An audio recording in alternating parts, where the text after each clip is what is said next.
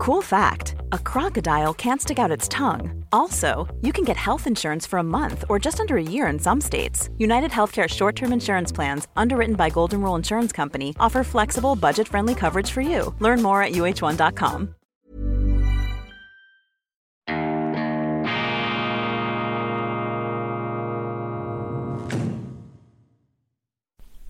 Grüezi miteinander. Ganz herzlich willkommen, meine sehr verehrten Damen und Herren. Ich begrüße Sie zu einer Sondersendung von Weltwoche Daily, die andere Sicht unabhängig, kritisch, gut gelaunt. Weltwoche Daily Spezial am Mittwoch, dem 2. November 2022. Überraschend, Bundesrätin Simonetta Sommaruga tritt zurück, überstürzt, geradezu fluchtartig. Sie hat am Mittwoch an einer Medienkonferenz ihre Gründe erläutert, private Gründe im Zusammenhang mit der Krankheit ihres Ehemanns. Interessant.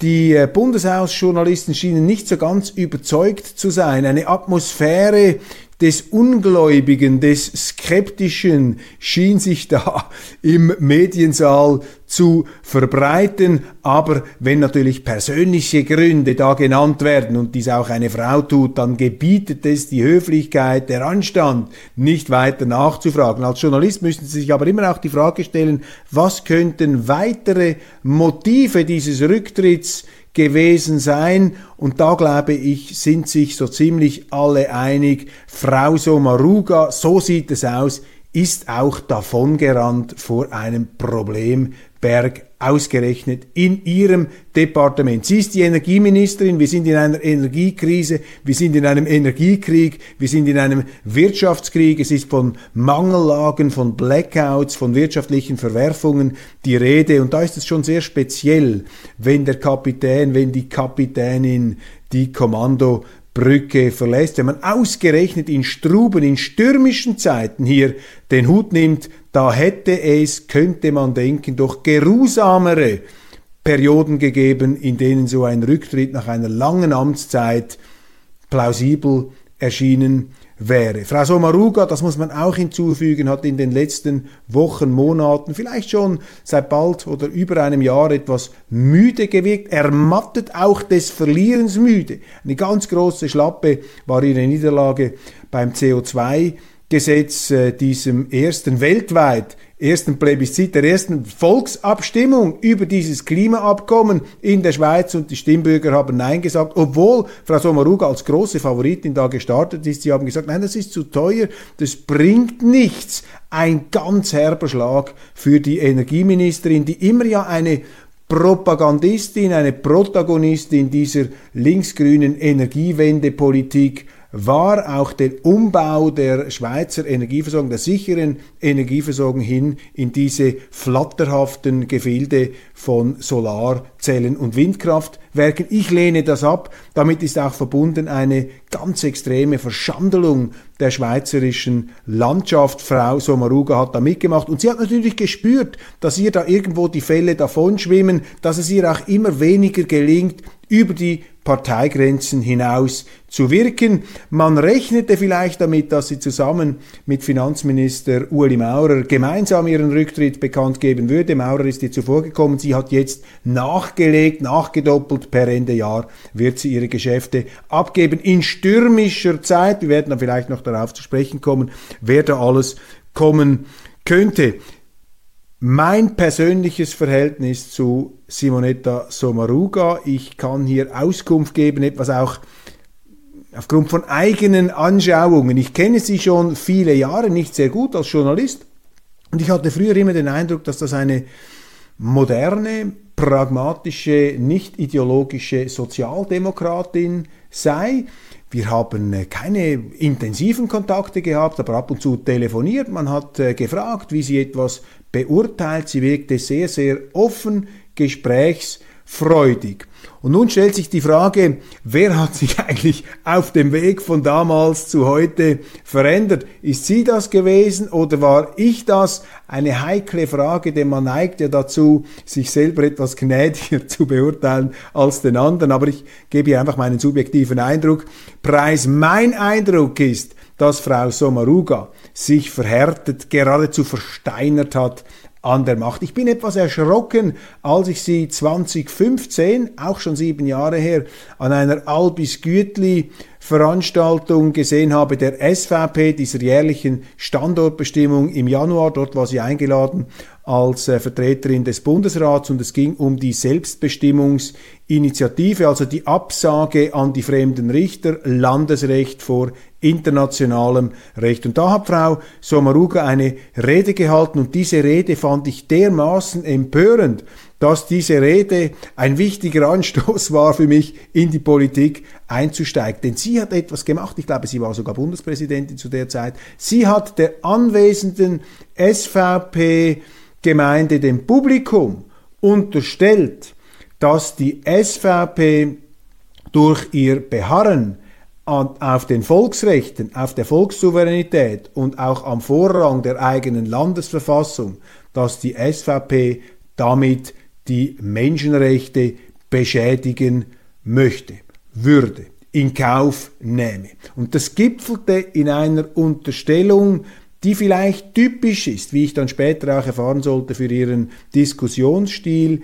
Sie hat dann in den Raum gestellt, das ist mir geblieben, wie wenn es gestern gewesen wäre, sie hat gesagt, liebe SVPlerinnen und SVPler, sinngemäß, aber etwas muss schon klar sein. Die Folterkonvention der UNO darf nicht aufgekündigt werden. Und das ist eine ganz fiese Diskussionstechnik, indem sie etwas in den Raum stellen und damit natürlich den Verdacht säen, als ob der, mit dem sie reden, so etwas gefordert hätte. One size fits all seems like a good idea for clothes until you try them on. Same goes for healthcare. That's why United Healthcare offers flexible, budget friendly coverage for medical, vision, dental, and more. Learn more at uh1.com. I'm Sandra, and I'm just the professional your small business was looking for. But you didn't hire me because you didn't use LinkedIn jobs. LinkedIn has professionals you can't find anywhere else, including those who aren't actively looking for a new job but might be open to the perfect role, like me. In a given month, over 70% of LinkedIn users don't visit other leading job sites. So if you're not looking on LinkedIn, you'll miss out on great candidates like Sandra. Start hiring professionals like a professional. Post your free job on linkedin.com/spoken slash spoken today.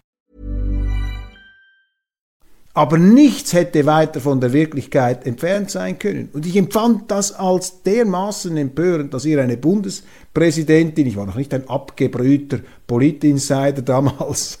Ähm, ich fand das dermaßen empörend, dass sie so unterschwellig diesen Unterzug da hineingebracht hat, der SVP, die nun wirklich auf dem Boden des Rechtsstaats in der Schweiz, Rechtsstaat, wir halten uns ans Recht und was Recht ist, das bestimmen Volk und Stände im Rahmen unserer direkten Demokratie. Die SVP ist die rechtsstaatliche Partei schlechthin, dass sie der unterstellen wollte. Ja, ihr seid ja eigentlich für die Aufkündigung des Folterverbots. Eine Ungeheuerlichkeit. Und diese Rede von Frau Sommaruga, diese Arroganz, diese Machtallüre, die hat mich unter anderem auch dazu bewogen, damals 2015 für den Nationalrat zu kandidieren. Ich habe sie dann auch im Bundeshaus verschiedentlich äh, bei Kommissionssitzungen getroffen. Auch dort ist mir aufgefallen, immer wieder in der Diskussion, wenn man sie kritisiert hat, wenn man etwas anderes gebracht hat. Aber ich will nicht ausschließen, dass ich vielleicht auch durch die Art und Weise, wie ich sie kritisiert habe, ihren Unwillen aktiviert habe. Es braucht immer zwei für eine Auseinandersetzung. Aber auch dort ist mir oft aufgefallen,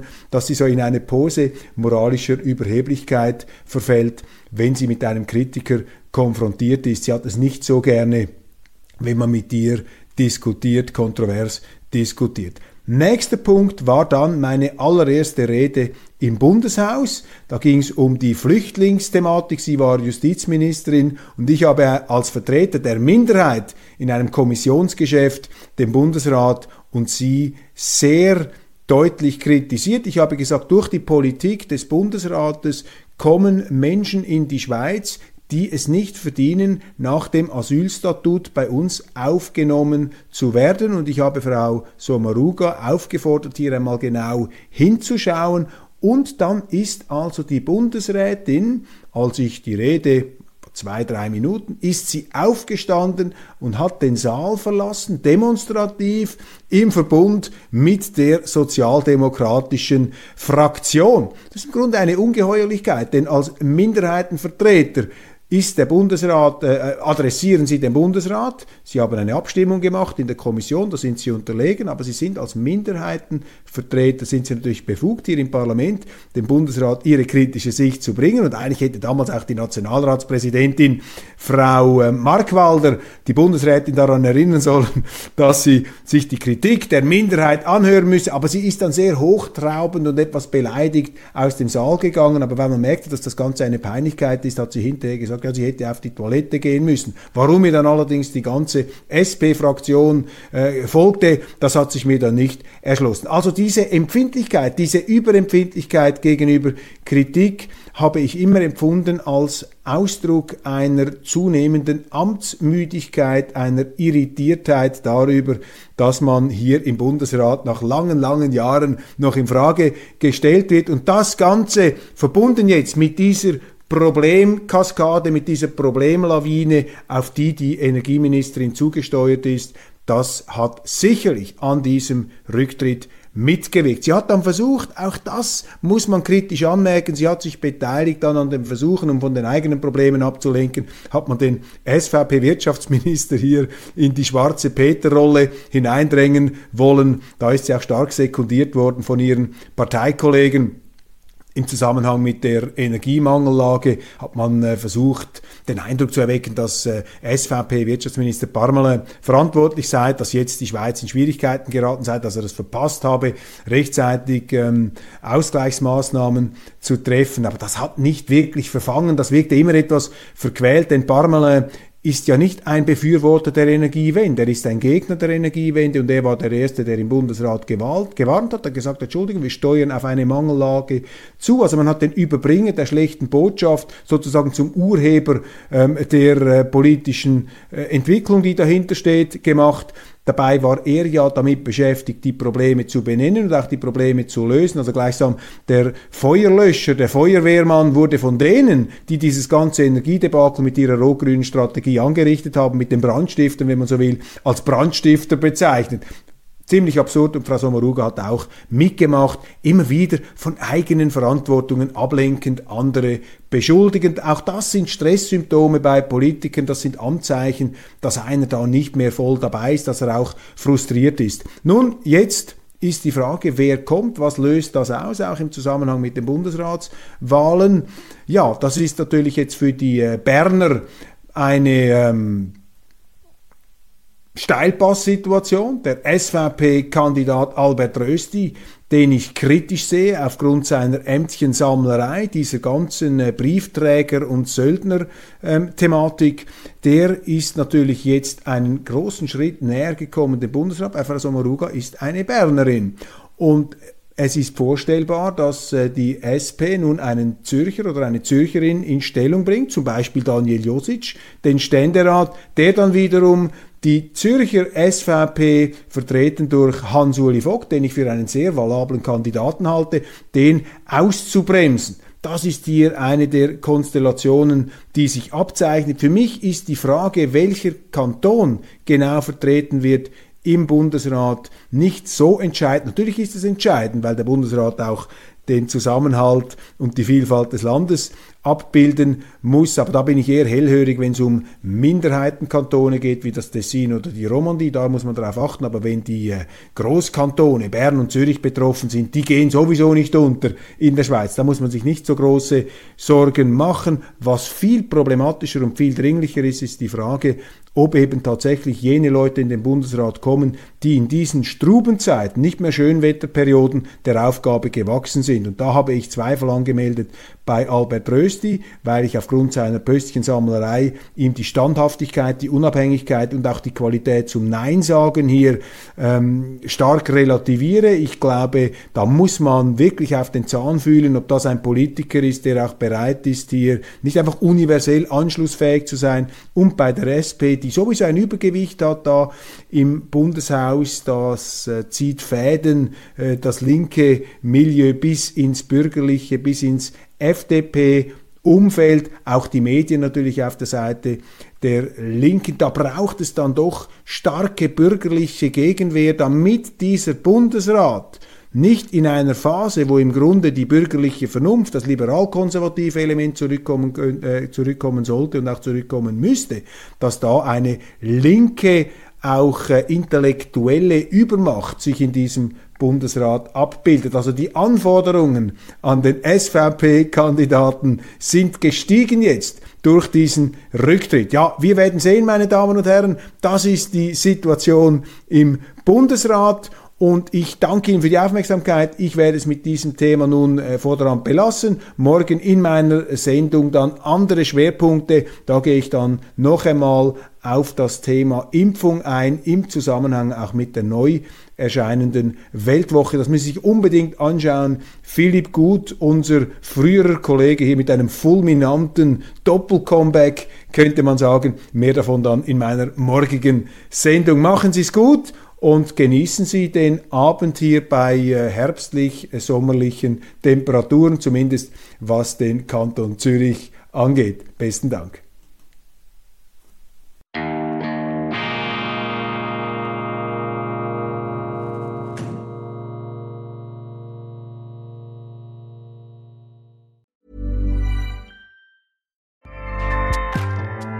ACAST powers the world's best podcasts. Here's a show that we recommend. The Real Housewives is a guilty pleasure for most, but if you're looking to not feel guilty about that pleasure, tune in to Everything Iconic with me, Danny Pellegrino, where I break down all the messy moments and behind the scenes antics of Bravo's popular franchise. And on Everything Iconic, I also interview celebrity guests like Kelly Ripa, Kiki Palmer, Drew Barrymore, Cameron Diaz, and more about their guilty pleasures, their past work, and so much more. So if you're pop culture obsessed and find yourself watching way too much reality TV like me, tune in to Everything Iconic with Danny Pellegrino wherever you listen to podcasts.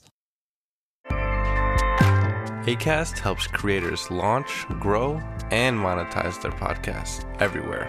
ACAST.com.